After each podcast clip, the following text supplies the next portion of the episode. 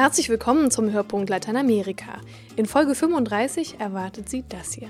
Lateinamerikanische Gedichte unterwegs in Deutschland. Bischof Lucio Alfat aus Paraguay spricht im Interview über seine Arbeit mit der indigenen Bevölkerung und darüber, dass sich die Kirche öffnen muss.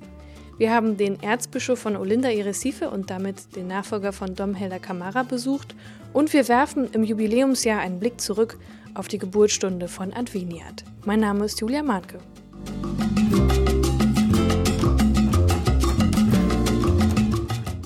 In Berlin und Nordrhein-Westfalen läuft zurzeit das Poesiefestival Latinale.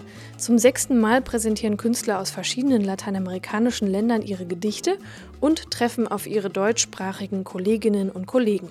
Thomas Völkner hat vor ein paar Tagen die Lyriker getroffen und diesen Bericht mitgebracht.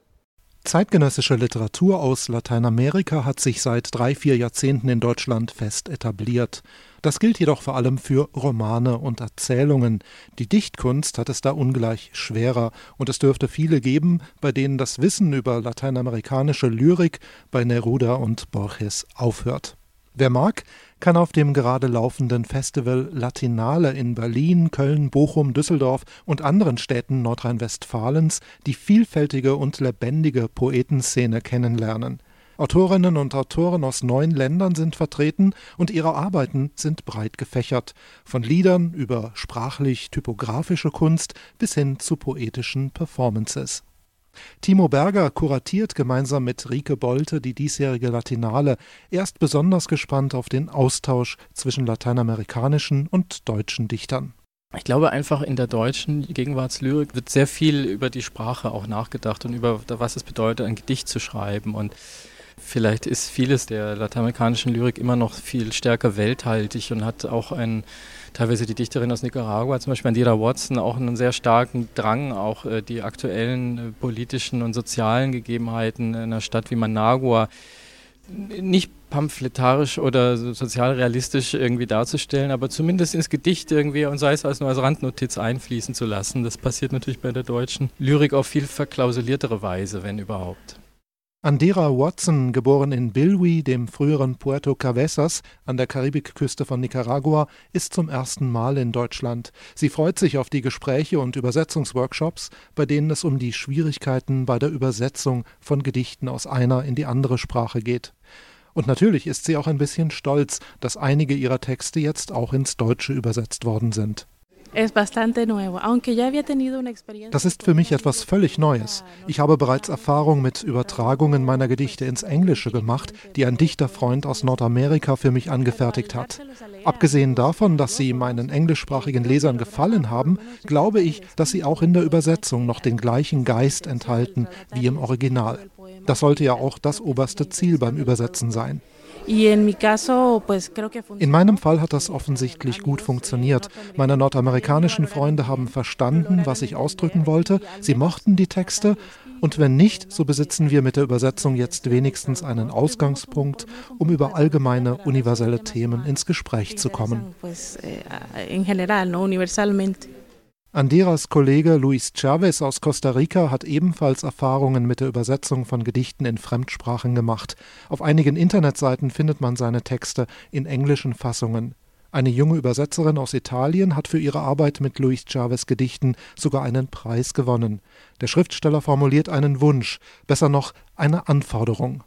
Para traducir poesía das Übersetzen von Gedichten besitzt eine andere Dynamik als das Übersetzen von sonstigen Textformen. Es ist eine kreative Angelegenheit. Der Übersetzer lässt vieles von seiner eigenen Kreativität in die Übersetzung einfließen und er benutzt dafür die Ausdrucksmittel der Poesie.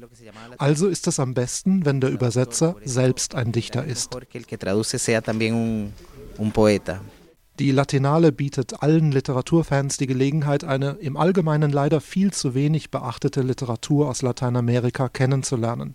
Für die Teilnehmerinnen und Teilnehmer ist das Festival zudem ein Ort des Austauschs und des Knüpfens neuer Verbindungen.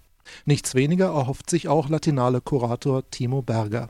Die Erwartung ist eben, dass es so ein Fest der Poesie wird, dass die Leute zusammenkommen, dass wir uns treffen, dass wir uns ähm, in irgendeiner Form austauschen, dass sich die Leute auch wieder verabreden und das nächste Mal äh, in Nicaragua irgendwo auf einem Festival sind oder in, äh, in Kolumbien äh, oder in Mexiko.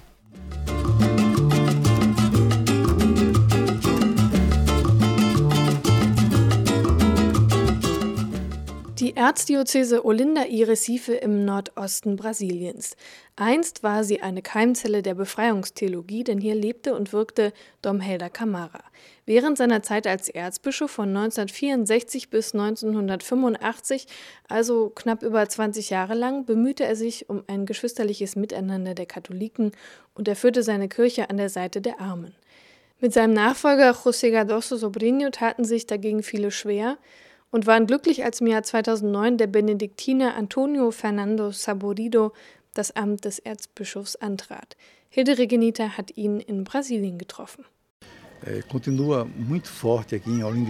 Dom Helders Wirken lebt in unserer Erzdiözese fort. Er war ja bei den Leuten sehr beliebt. Sie wissen, dass er sich besonders für die Armen in den Elendsvierteln engagiert hat.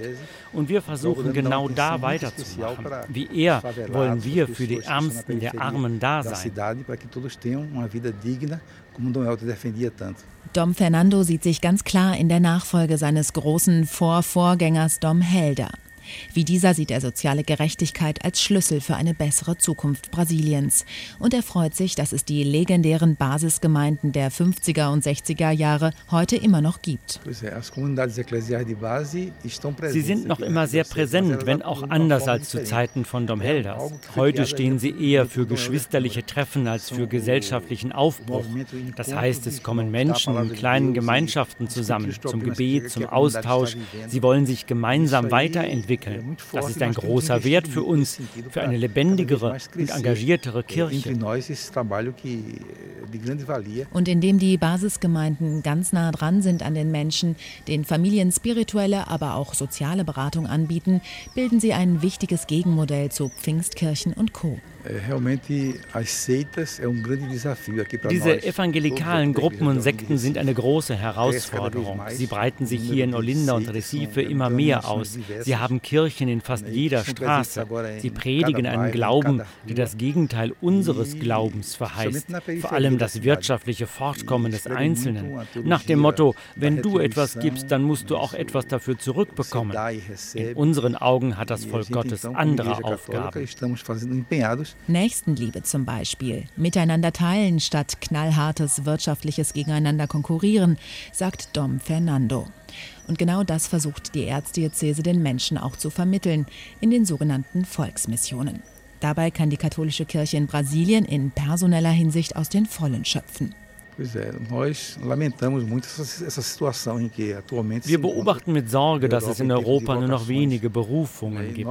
Wir in Brasilien sind dagegen gesegnet mit vielen jungen Männern, die Priester werden wollen. Dabei haben wir immer im Hinterkopf, wie sehr uns die Europäer unterstützt haben beim Aufbau unserer Kirche hier. Und so würden wir uns freuen, wenn wir demnächst Priester und Missionare nach Europa schicken könnten, um etwas von dem zurückzugeben, was wir früher einmal bekommen haben. Um Berufungen muss sich der Erzbischof also keine Sorgen machen. Etwas anderes bereitet ihm aber doch ein bisschen Kopfzerbrechen. Die für 2014 geplante Fußballweltmeisterschaft in Brasilien sieht er als ziemlich zweischneidige Angelegenheit. Die Weltmeisterschaft bietet uns die Chance, unser Land in einer ganz anderen Weise zu zeigen, als es oft international wahrgenommen wird. Brasilien mal nicht als armes Land, in dem das Verbrechen regiert. Nein, Brasilien als Land mit viel Kultur, das sich stark entwickelt hat und weiter nach vorn geht. Andererseits müssen wir sagen, es wird sehr viel in eine Infrastruktur gesteckt, die nicht lange halten wird. Dieses viele Geld hätte man sicher in Sozialprojekten und Bildung besser anlegen können. Von Brasilien aus geht es jetzt zu einem vergleichbar kleinen Nachbarland in der Mitte des Kontinents, umringt von Bolivien, Argentinien und eben Brasilien liegt Paraguay. 6,4 Millionen Menschen leben dort und 90 Prozent von ihnen weisen sich als Mestizos aus, also als Nachfahren von sowohl indigenen als auch europäischen Siedlern. Es ist deshalb nicht verwunderlich, dass es zwei offizielle Amtssprachen gibt, Guarani und Spanisch. Bischof Lucio Alfat arbeitet seit 39 Jahren in Paraguay und ich habe ihn im Sommer getroffen, als er beim Tag der offenen Tür bei Advinia zu Gast war. Ich habe ihn zunächst mal gefragt, wie es denn eigentlich im Gran Chaco aussieht. Das ist das Gebiet, in dem er hauptsächlich unterwegs ist. Das ist eine große Tiefebene von über 1000 Kilometern. Äh, dort gibt es kein Süßwasser, keine, kein Stein, kein Höhenunterschied, nur alles Trockenwälder. Und deshalb wohnen auch sehr wenige Menschen dort, nur eine Person auf zwei Quadratkilometer in Ostparaguay. Und in dieser Zone arbeite ich in der Nähe von Bolivien in einer Diözese, Vicariato Apostolico del Pilcomayo, apostolische Vikariat, äh, das also groß ist wie ein Drittel Deutschlands. Können Sie ein bisschen von Ihrer Arbeit dort erzählen? Also welche Themen beschäftigen Sie im Alltag? Uns geht es um das Leben der Menschen, dass sie als Menschen oder als Gemeinschaft der Menschen oder als Volksgruppen, die Indianergruppen, äh, ethnischen Gruppen, dass sie wirklich ein Leben äh, relativ gut leben können, sagen wir mal. Das, es geht um alles, was mit Leben zu tun hat, ob das jetzt soziale Situationen sind, äh, Bildungssituation, Religion, auch Reisemöglichkeiten und, und die kulturellen Eigenheiten, die sie haben, die Sprache, alles, was, was für sie wichtig ist für ihr Leben, das zu unterstützen. Wie funktioniert denn die Verbindung zwischen den indigenen Gemeinschaften und der Kirche? Man muss jede einzelne Volksgruppe als eigene nehmen. Man kann nicht sagen, die Indianer oder die Indigenas, sondern Niva-Klee oder nie oder so. Das kommt darauf an, inwieweit äh, sie im langen Prozess über Jahrzehnte, Jahrhunderte manchmal durch einen Dialog Christen geworden sind oder nicht. Aber das ist für uns kein Problem. Auch wenn eine Gruppe meint, sie dürfte oder wollte und möchte jetzt keine Christen werden, das, das ist für uns gar kein Problem. Eine gute Beziehung zu den Menschen haben, auch innerhalb der Gruppe. Aber was wir wohl nicht tun, äh, wenn nur eine einzelne oder einzelne wenige Personen in einer Volksgruppe äh, katholisch zum Beispiel werden möchten, äh, das akzeptieren wir so leicht nicht. Damit nicht die Religion wieder ein, ein Motiv der Entzweiung unter den Leuten ist. Nicht? Das sollte nicht sein. Inwieweit sind denn Indigene Teil der Kirche? Also jetzt nicht als Gemeindemitglieder, sondern zum Beispiel auch als Priester? Ja, es, es gab in 500 Jahren niemals einen Priester von Indianern und keine Schwester, Ordensschwester auch nicht, weil sie immer für unwürdig oder unfähig oder was weiß ich gefunden wurden. Äh, als ich als Bischof anfing, habe ich gleich daran gedacht, es, wir hatten überhaupt keine eigenen Priester, sondern nur als Missionare wie ich zum Beispiel und andere. Und dann habe ich aber gleich daran gedacht, auch Seminaristen zu suchen, junge Menschen, die wohl Priester werden wollten, unter anderem auch Indigenas. Einige sind nach ein paar Jahren wieder weggegangen, aber vor, jetzt vor drei und vor vier Jahren wurden die ersten zwei Indianerpriester geweiht. Die sind jetzt schon in einer Pfarrei, arbeiten ja als Pfarrer in einem Indianerdorf. Zwei Indianerpriester und auch zwei Schwestern gibt es, aber nur in unserem Vikariat. Es gibt eigentlich in ganz Lateinamerika Konflikte um Land und darum, wem es gehört. Wie ist denn die Situation in Paraguay? 1848 wurden alle Indianergruppen äh, enteignet, total. Ne? So, und das Land wurde dann wieder in, viel im Staat, zum Staat und der Staat hat es dann verkauft, verschenkt. Mit Indianern drin oder nicht, das wurde gar nicht nachgefragt. Und deshalb, eine unserer Arbeiten ist, das Land zurückzugewinnen.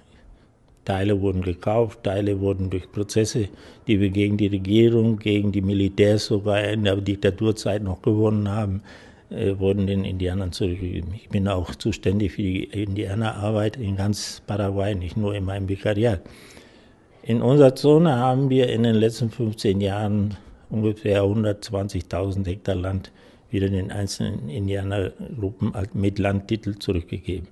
Sie sprechen neben Spanisch auch Guarani und leben ja schon sehr lange in Paraguay. Welche Beobachtungen haben Sie denn in Bezug auf das Zusammenleben der Menschen gemacht? Das unterscheidet sich ja sicherlich sehr von dem, was wir hier in Europa ähm, ja, gewohnt sind oder von den Traditionen, die wir haben. Die meisten Indianer haben als, als Namen, als Stammesnamen der, äh, der, der, das Wort der Mensch oder der Mann.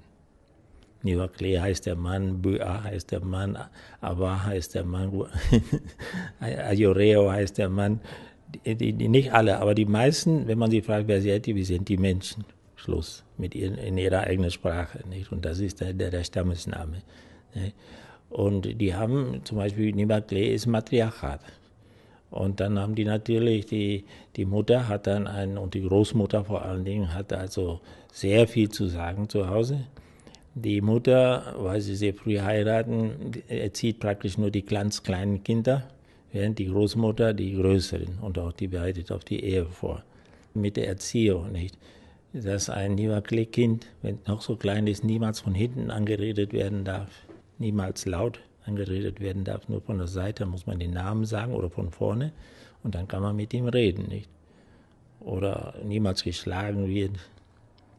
Wenn ein junger Mann zum Beispiel nicht sich gut benimmt, ja, dann einfach in der Gruppe als solche, dann antwortet ihm keiner mehr, bis er sich wieder in einer Versammlung, er sagt was und keiner antwortet darauf nicht, weil er nicht würdig ist, an der Gemeinschaft teilzunehmen, wenn er die Gemeinschaft verteidigt durch sein Verhalten nicht. Sie haben davon erzählt, dass die Kirche Land zurückgekauft hat für die Indigenen, dass es inzwischen auch zwei Priester gibt ähm, und zwei Schwestern, die jetzt nicht zugereist sind, sondern ihre Wurzeln in Paraguay haben. Wenn Sie an die Zukunft denken, was wäre zum Beispiel ein Thema, das noch vorangebracht werden sollte? Wir verteidigen das und auch die Theolo in der Kirche selber auch, die Indianertheologie. Wir versuchen auch, dass die, die Theologie, dieses Denken über Wort und Beziehung zu Wort der Indianer in unserer Kirche mit eingebracht wird. Und da ist noch ein langer Weg zu machen, dass unsere Kirche auch so offen wird, denn sonst sind wir nicht katholisch. Katholisch heißt für alle, nicht, dass sie alle gleich sind, sondern dass sie vielen verschiedenen autochthonen Kirchen eine Kirche bilden können. Mit verschiedenem Gesicht, mit verschiedener Kultur, mit verschiedener Struktur inklusive, verschiedene Art zu feiern, verschiedene Art Theologie zu machen. Das muss auf die Dauer her, sonst ist unsere Kirche zu Ende.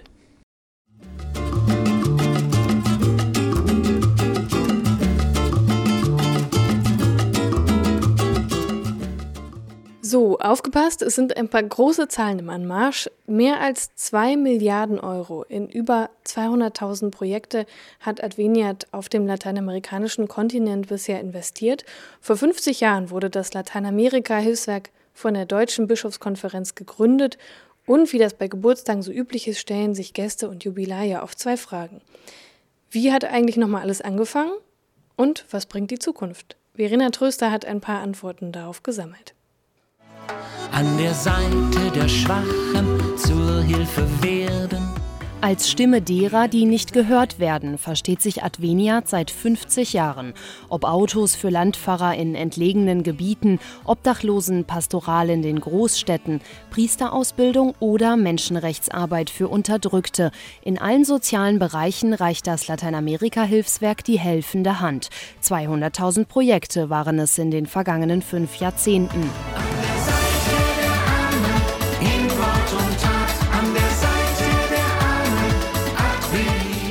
Absehbar war das 1961 noch nicht. Damals riefen die deutschen Bischöfe in den Weihnachtsgottesdiensten zu einer Kollekte für Lateinamerika auf.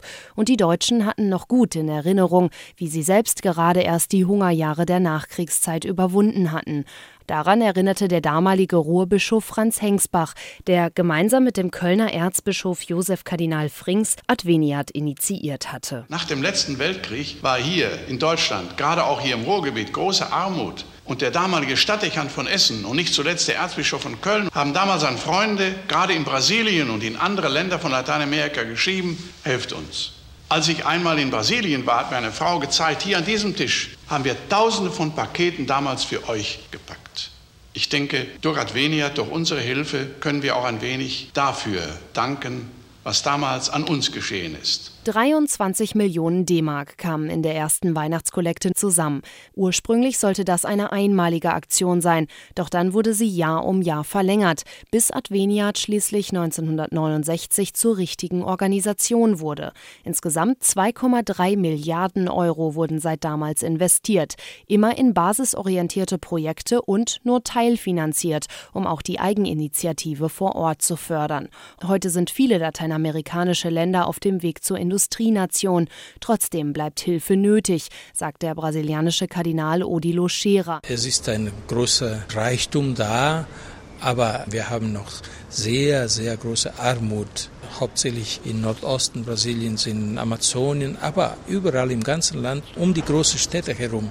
Also wir brauchen immer noch die Hilfe von Advent. Und darum werde es auch weiter die Solidarität der deutschen Katholiken mit Lateinamerika geben, verspricht Adveniat-Geschäftsführer Prälat Bernd Klaschka, um so in Wort und Tat vom Reich Gottes zu künden, wie der aus der Vaterunser Bitte entlehnte Name schon sagt, Adveniat regnum tuum, dein Reich komme. Ich denke, so wie Jesus sagt, Arme wird es immer unter euch geben, wird auch Adveniat in 50 Jahren noch gebraucht werden, weil es auch in 50 Jahren noch Armut geben wird. Und das ist auch für mich der Motor, immer weiterzumachen für die Kirchen, in denen große Armut herrscht. Adveniat, dein Reich komme.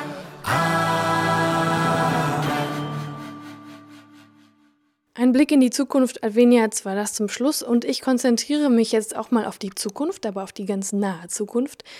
Man könnte sagen, das Finale ist in Sicht. Es war bisher ein aufregendes Jubiläumsjahr für Adveniat und zum Ende des Jahres findet die feierliche Eröffnung der Jahresaktion statt. Dein Reich komme ist das Leitwort in diesem Jahr. Es ist ein besonderer Geburtstag und deswegen ist auch der Start der diesjährigen Spendenaktion ein besonderer. Am 27. November findet der Eröffnungsgottesdienst in einem Armenviertel von Sao Paulo statt. Und Sie können das Ganze am Fernseher live miterleben.